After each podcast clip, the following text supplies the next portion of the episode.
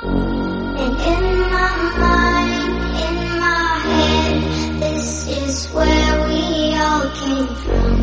dreams we had, the love we shared, this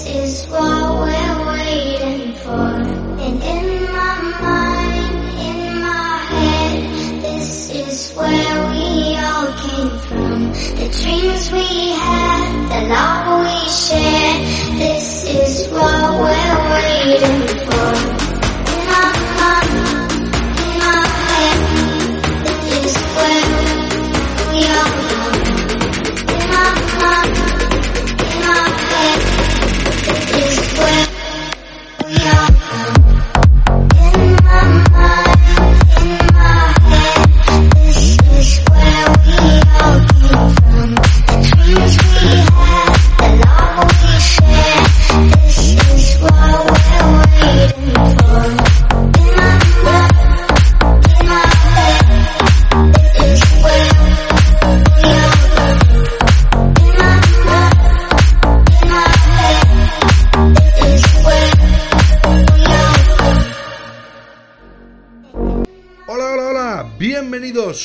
Más Sport Center Diario. Hoy es 28 de junio de 2021, soy Imanol Alarcón y vamos a empezar con este programón hoy de nuevo que tenemos por delante, porque como os comentaba, hoy es lunes, hemos tenido partidos de la Eurocopa, empezaban los octavos de final, tanto el sábado como el domingo, repasaremos esos partidos ahora mismo.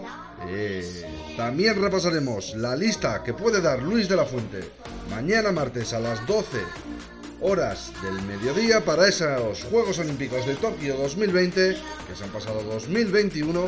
Veremos a ver qué jugadores podrían ir a esa selección en principio sub-21 que acudirá, como os digo, a los Juegos Olímpicos de Tokio. También repasaremos porque hoy juega nuestra selección. Hoy empieza los octavos de final para la selección española, para la Roja, que a las 6 en el, Parque de Copenhague, en el estadio de la capital de Dinamarca, nos enfrentaremos a Croacia en estos octavos de final de la Eurocopa. Si ganamos y podremos pasar, nos esperará o Francia o Suiza en cuartos de final. Así que complicado lo tiene España. Luego repasaremos un poquito las novedades de esta selección de Luis Enrique, con qué 11 puede salir. Y veremos a ver, como os digo, a las 6 de la tarde hoy, horario español, en el Parque de Copenhague, lo que puede hacer esta selección que pasó como segunda de grupo eh, en esta Eurocopa de 2020. Vamos a repasar primero los partidos que tuvimos el sábado 26 dio el pistoletazo de salida la Eurocopa a los octavos de final y el primer partido que nos encontrábamos a las 6 de la tarde era ese Gales-Dinamarca 0-4 para la selección danesa que lo tenía complicado para pasar de grupos, pasó después de esa eh, pues, imagen que vimos de Christian Eriksen,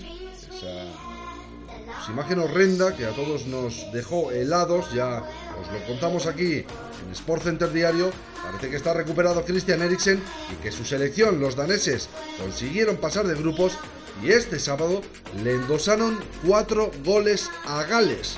Gales 0, Dinamarca 4. Partidazo de los daneses que ya os habíamos comentado aquí en Sport Center Diario que era uno de las selecciones que mejor habían jugado al fútbol estos grupos de la Eurocopa eh, tuvieron, pues, eh, como os habíamos dicho, esa imagen y ese acontecimiento que les podía haber hecho desconcentrarse un poco de esta Eurocopa, pero parece que han vuelto a rodar y han vuelto a darle caña al rodillo esta selección danesa. Minuto 27, primer gol de Kasper Dorberg, metía el doblete en el 48, el jugador del Niza, en el 88 metía Maele, el 0-3 y ya en el 94 el jugador del Fútbol Club Barcelona, Martin Braithwaite metía el 0-4 que se llevaba la selección de Gales y que hacía que Dinamarca pasara a estos cuartos de final. Ahora mismo repasaremos también los cuadros hasta ahora que están pendientes de los próximos rivales para los cuartos de final de esta Eurocopa 2021. Este es el partido de las 6 a las 9. Tuvimos otro partido, tuvimos una de las favoritas que lo pasó bastante mal. Estamos hablando de Italia, una de las selecciones que todavía no ha perdido. Ganó sus tres partidos de grupo y el otro día, el sábado a las 9 de la noche, le ganó a la selección austriaca en la prórroga, en el estadio de Wembley, en Londres. Era Italia que por mediación de Chiesa en el minuto ya 95, nos hemos dicho en la prórroga, era Federico Chiesa el que metía el 1-0 para Italia. En el 105 Pesina, también un cambio hecho por el seleccionador italiano, por Mancini, el que metía el 2-0 y luego ya en el minuto 114 metía un gol también la selección austriaca, austriaca perdón, era Kalitschik, el que metía en el 114 el 2-1 y así se quedaría este partido pase Italia también a cuartos de final, pero como os he dicho sufriendo bastante con ese 2-1 en la prórroga y es que en el minuto 65 la lunaron un gol a Marco Arnautovic, es jugador del West Ham United, es jugador de la Premier League, que ahora milita en el equipo chino. Era en el minuto 65, según anulado, que llegaba después de un rebote eh, a la cabeza de Marco Arnautovic, que remataba a gol. Daban el gol, pero luego el VAR lo revisaba y le anulaban ese gol a la selección austriaca. ¿Quién sabe si con ese gol la selección austríaca podría haberle puesto en muchos más apuros a esta selección italiana que se le vio sin mucho juego el sábado 26. Por eso todos eh, clasificados ya esas dos selecciones, Dinamarca e Italia, vamos a pasar también ayer, el día del domingo, porque teníamos dos verdaderos partidazos y la primera sorpresa de esta Europa. Jugaba Países Bajos, República Checa y Bélgica, Portugal. Vamos a ir con el primero, porque saltó la sorpresa en este partido, en el Puskas Arena de Budapest ante 70.000 aficionados, es que era la República Checa quien echaba de la Eurocopa a esos Países Bajos, que se les había puesto también la etiqueta de favoritos. La República Checa se plantaba, como decíamos, en el Puskas Arena de Budapest y con dos goles, tanto uno de Holz en el minuto 68 y otro gol de Patrick Schick, que da cuatro goles en esta Eurocopa, delantero que juega en la liga alemana, se clasificaba la República Checa para cuartos de final 0-2. Le endosaba a los Países Bajos, así que parece ser que las palabras de Van de Vaart ha escupido para arriba, el exjugador del Betis, el exjugador holandés, escupió para arriba y le ha caído encima. Recordemos que dijo que España eh, jugaba eh, fatal al fútbol, decía que solo hacían pases de lado a lado y que ojalá le tocara a la selección holandesa en octavos, en cuartos o en semifinales, porque iba a ser un partido bastante fácil. Pues ayer a los eh, de Van der Vaart. Les tocó la República Checa, le endosaron dos goles, así que la selección holandesa y Van der Vaart que van a ver la Eurocopa desde el sillón de su casa. Era eh, Matis de Ligt en el que minuto 55 hacía una mano en la frontal del área, se iba Patrick solo contra la portería, lo tuvo que revisar el bar, pero era el árbitro el que después de revisarlo, era Karasev, el ruso el árbitro, lo revisaba y le sacaba esa roja Matis de Ligt que le dejó ya todo el partido después, a partir del minuto 55, a la selección de Países Bajos con un jugador menos. Así que ahí está ese 0-2 clasificada la República Checa y luego íbamos a las 9 de la noche, porque teníamos uno de los mejores partidos hasta ahora de la Eurocopa, ese Portugal-Francia que vivimos también en la fase de grupos y ese Inglaterra-Alemania que nos espera en estos octavos de final ayer a la noche, a las 9 horas española de la noche en el Estadio de la Cartuja, en Sevilla, arbitrado por Félix Bridge, vimos un Bélgica 1, Portugal 0. Se queda Cristiano Ronaldo fuera de la Eurocopa en estos octavos de final, pasa la selección belga, que llevan tantos, tantos años con esa etiqueta de favorita, parece que este año puede ser el bueno, veremos a ver, porque también tiene unos cruces complicados, ahora repasaremos todos los que se le pueden cruzar a esta selección de Bélgica, pero era Torgan Hazard, el hermano de Eden Hazard, el jugador del Real Madrid, este es Torgan, el jugador del Borussia Dortmund, el que ponía el 1-0 definitivo en el marcador en el minuto 42 a pase de Tomás Menier y era la selección belga que no dejó a Portugal en ningún momento desplegar su fútbol. Noticia, Joao Félix por fin tuvo unos cuantos minutos en esta Eurocopa. Se le criticaba mucho al Cholo Simeone durante toda la temporada de que no le daba los minutos suficientes al jugador del Atlético de Madrid, al jugador luso, y ayer en el minuto 55 Fernando Santos decidía sacar al jugador Así que nada, apenas 45 minutitos que tuvo Joao Félix, 40-45 más o menos con el alargue. Tuvo Joao Félix ayer para disputar en la Eurocopa. Son los únicos minutos que ha jugado el jugador del Atlético Madrid. y fue noticia también que Bruno Fernández volvió a ser suplente en esta selección portuguesa y es uno de los jugadores que más fútbol puede desplegar en esta selección lusa. Así que con todo esto ya sabemos que están clasificados Bélgica, República Checa, eh, Italia, perdón, y eh, la selección que veíamos el viernes clasificada, el sábado, perdón, que era la selección de Dinamarca, que le endosó cuatro goles a Gales. Vamos a ver los cruces, porque ya tenemos, eh, como os decíamos, cuatro selecciones clasificadas, y es que ahora mismo en cuartos de final ya tenemos los dos primeros cruces. El primero sería Bélgica-Italia, eh, sería el 2 de julio. El otro cruce sería República Checa-Dinamarca. Dinamarca, que si despliega el fútbol que está desplegando hasta ahora la Eurocopa, que se podría meter en las semifinales de esta Eurocopa. Recordemos esta selección danesa en el Mundial, llegó hasta cuartos de final y fue eliminada por la selección croata que acabó subcampeona del mundo, esa selección de eh, Iván Perisic, Luka Modric, eh, Iván Rakitic, esa selección croata que a todos nos enamoró en ese Mundial de 2018. Así que veremos a ver ese cruce entre República Checa y Dinamarca, porque uno de los dos va a dar la sorpresa y se va a meter en las semifinales de esta Eurocopa 2021. Pero el cruce interesante, uno de los mejores partidos también, porque Bélgica va a tener un camino difícil, va a ser contra Italia, Bélgica-Italia. ¿eh?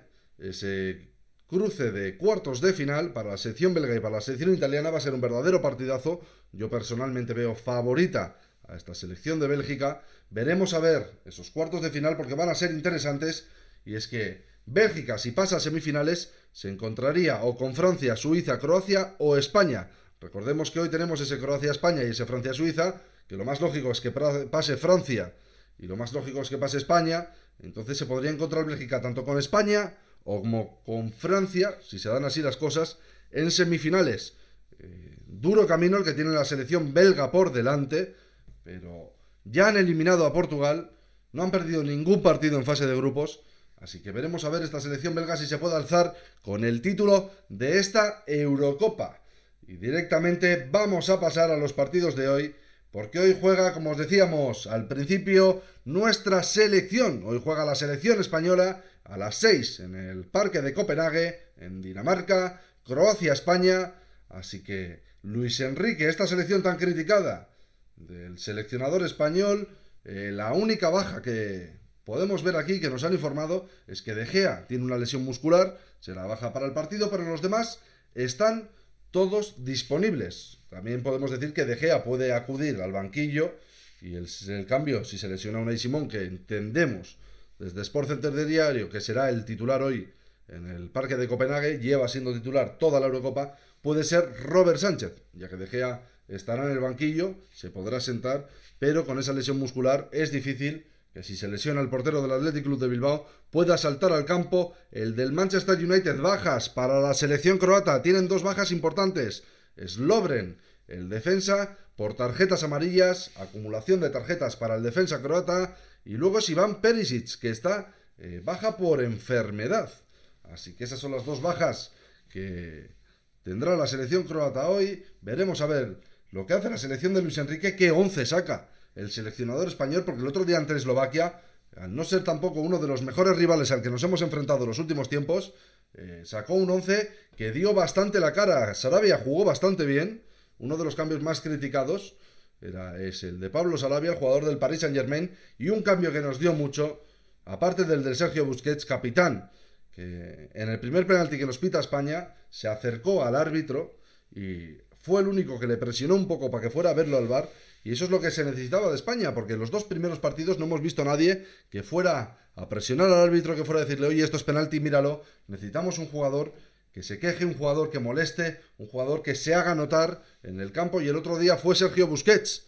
Pero no menospreciar también el trabajo que hizo César Azpilicueta, leyenda del Chelsea, capitán del equipo blue de Londres, eh, campeón de la Champions este año, que ahí por la banda derecha nos dio mucho a España y nos hizo poder eh, hacer esos centros laterales que tanto le gustan a la selección española y desde ahí llegaron algunos cuantos goles y algunas cuantas ocasiones. Como os comentábamos, va a ser en el Parque en Estadio de Copenhague, nos va a arbitrar Kashir, Así que veremos a ver lo que pasa con España, que como os hemos dicho, luego podríamos enfrentarnos tanto a Francia como a Suiza en esas eh, cuartos de final de esta Eurocopa. Así que duro camino también para la selección española. Veremos a ver lo que hacemos hoy a las 6 de la tarde en el Parque de Copenhague. Estáos atentos también a la retransmisión porque lo retransmitiremos también por aquí, por Sport Center Diario, con la narración de nuestros compañeros. Así que atentos también a ese partido. Pero a las 9 tenemos también un partidazo. Juega una de las favoritas. Es Francia en esta Eurocopa. Juega a las 9 de la noche frente a Suiza estos octavos de final. Y es que viene con bastantes bajas y bastantes posibles bajas esta selección francesa. Eh, va a ser en el Arena Nacional de Bucarest, en Rumanía, este partido a las 9 de la noche. Y lo va a arbitrar el argentino Rapalini. Vamos a repasar las bajas que va a poder tener esta selección francesa. Y el primero es Ousmane de Belé, que comentábamos el otro día, va a tener que pasar de nuevo por el quirófano. Tres operaciones ya consecutivas que llega eh, a tener este jugador eh, francés, este jugador del Fútbol Club Barcelona, otra vez en el bíceps femoral. Así que es baja en la Eurocopa. Y el otro día veíamos retirarse también del campo a Lucas Digne, el jugador del Everton, así que también está baja por lesión muscular en el muslo izquierdo. Y unas posibles bajas que también puede tener esta selección de Francia es Lucas Hernández, que parece que ha tenido problemas en las rodillas en los últimos días. Tomás Lemar, el jugador del Atlético de Madrid, que también ha tenido unas pequeñas molestias en el tobillo. Y el otro día en el entrenamiento veíamos como Marcos Turán, el jugador del Borussia Mönchengladbach le daba eh, unos pequeños tirones en la ingle, así que es también eh, posible baja para este partido.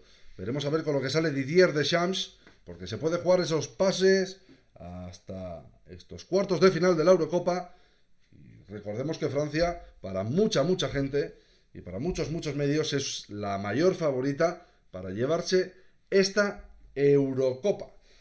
También vamos a repasar, dejando un poquito ahora la Eurocopa, porque ayer tuvimos partidos de la Copa América. Se cerraba el grupo B y era Brasil el que jugaba a las 11 contra Ecuador y Venezuela, la que jugaba también a las 11 de la noche, horario español por supuesto, eh, ante Perú.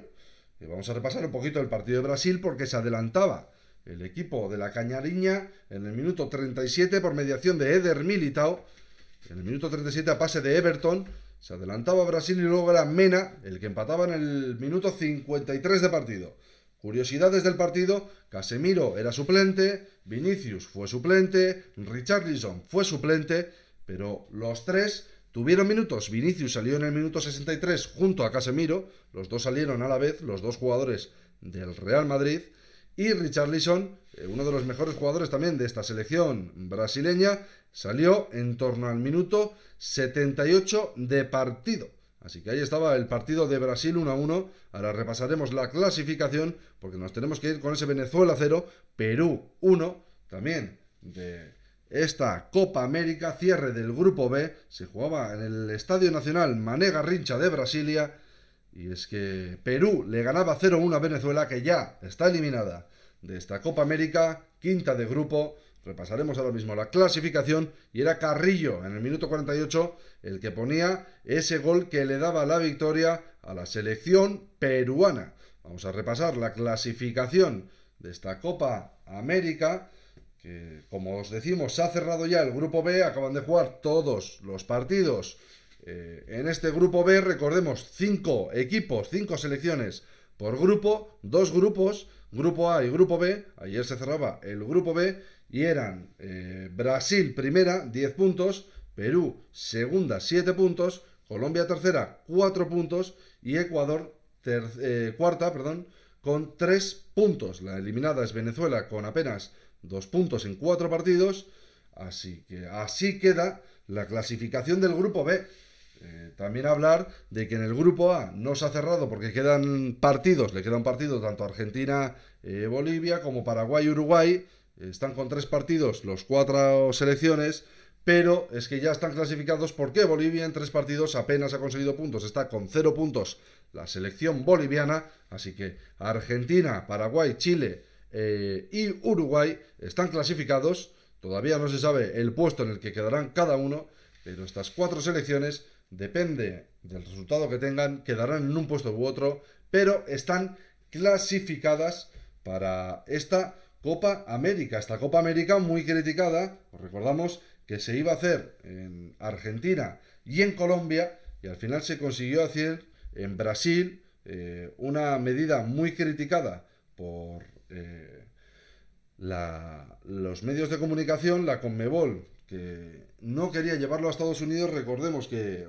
Estados Unidos se ofreció a hacer la Copa América en su país y la Conmebol dijo que no. Así que repasados todos estos resultados, viendo lo que tenemos hoy por delante, vamos a pasar también a repasar un poquito el mercado de fichajes y terminar el programa de hoy porque hay cositas interesantes también en el mercado de fichajes. Ayer salía la noticia de que Cristiano Ronaldo podría salir de la Juventus de Turín. Decían que el Manchester United iba a hacerle una oferta de en torno a 70-80 millones a la Juventus de Turín para llevarse al jugador luso para que se pudiera retirar en el jugador, o sea, en el jugador, perdón, en el equipo de sus amores, en el Manchester United, y parece que las informaciones no están llegando del todo ciertas. Veremos a ver lo que hace el jugador luso. Recordemos que la Juventus de Turín se ha clasificado para la Champions, como cuarta clasificada en esa serie, pero veremos a ver lo que hace el jugador de eh, la Liga Italiana, de la selección portuguesa, este año. Vamos a repasar un poquito también el mercado de, fichajes por aquí, porque Fofana, el defensa del Leicester, está en la lista de Florentino Pérez. Puede ficharle el Real Madrid, el jugador de 23 años, defensa del Leicester City, de la liga inglesa, puede ser fichado por eh, Florentino Pérez. Tenemos también un poquito por aquí y es que se habla de que Odegaard va a volver al Real Madrid. Tras su cesión en el Arsenal, puede volver. Ancelotti dicen que lo quiere, así que veremos a ver si el mediocentro noruego volverá esta temporada al Real Madrid después de su cesión en el Arsenal. Locatelli, un jugador de moda eh, por esta Eurocopa que está realizando el mediocentro de la selección italiana, se habla de que está a un paso de la Juventus ya pasó por la Juventus, tuvo un paso eh, pues bastante escaso también por la Juventus, bastante rápido. Así que veremos a ver si puede volver a la Juventus el jugador del Sassuolo, que está haciendo de verdad una Eurocopa tremenda. El jugador del Sassuolo. Vamos a pasar también porque nos ponen por aquí que Marcos Llorente es posible objetivo del Manchester United. Se habla de que podrían pagar en torno a 80 millones de euros por el jugador español, por el mediocentro del Atlético de Madrid. Así que veremos a ver también el futuro de Marcos Llorente y veremos a ver si es titular hoy también con la selección española, con la selección de Luis Enrique. Vamos a pasar también al mercado de fichajes por aquí abajo y es que Camavinga, el jugador tan sonado para el Real Madrid durante dos temporadas, se habla de que puede llegar a la Premier League. Tanto el Manchester United como el Arsenal lo quieren en sus filas. Este año no ha tenido una buena temporada Camavinga pero veremos a ver lo que puede hacer también el mediocentro de la selección francesa. Y por aquí vamos a terminar también con el mercado de fichajes. No hemos repasado un poquito las últimas noticias del mercado.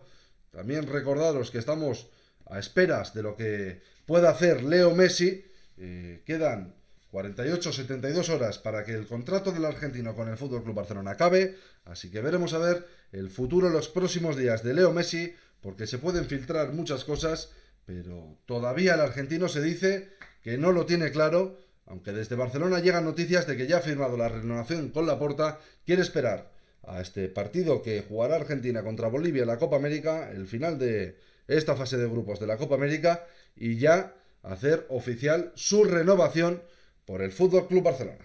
Así que nada, como os digo, veremos a ver en los próximos días y estaremos atentos aquí en Sport Center Diario de todo lo que nos espera en esta Eurocopa, en esta Copa América, en el mundo del deporte y sobre todo también en el mercado de fichajes porque está que arde. Por aquí me despido, soy Imanol Alarcón, hoy es 28 de junio de 2021, es lunes, hoy juega nuestra selección española a las 6 de la tarde en el estadio de Copenhague, así que suerte, disfrutemos del partido, ganemos a Croacia y pasemos a cuartos de final. Un saludo y vamos, España.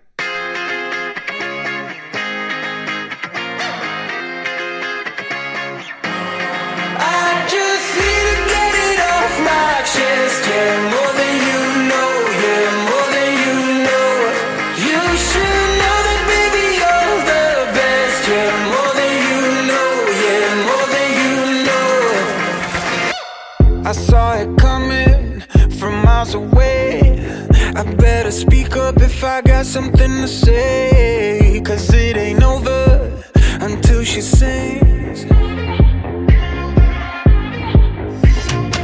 You had your reason.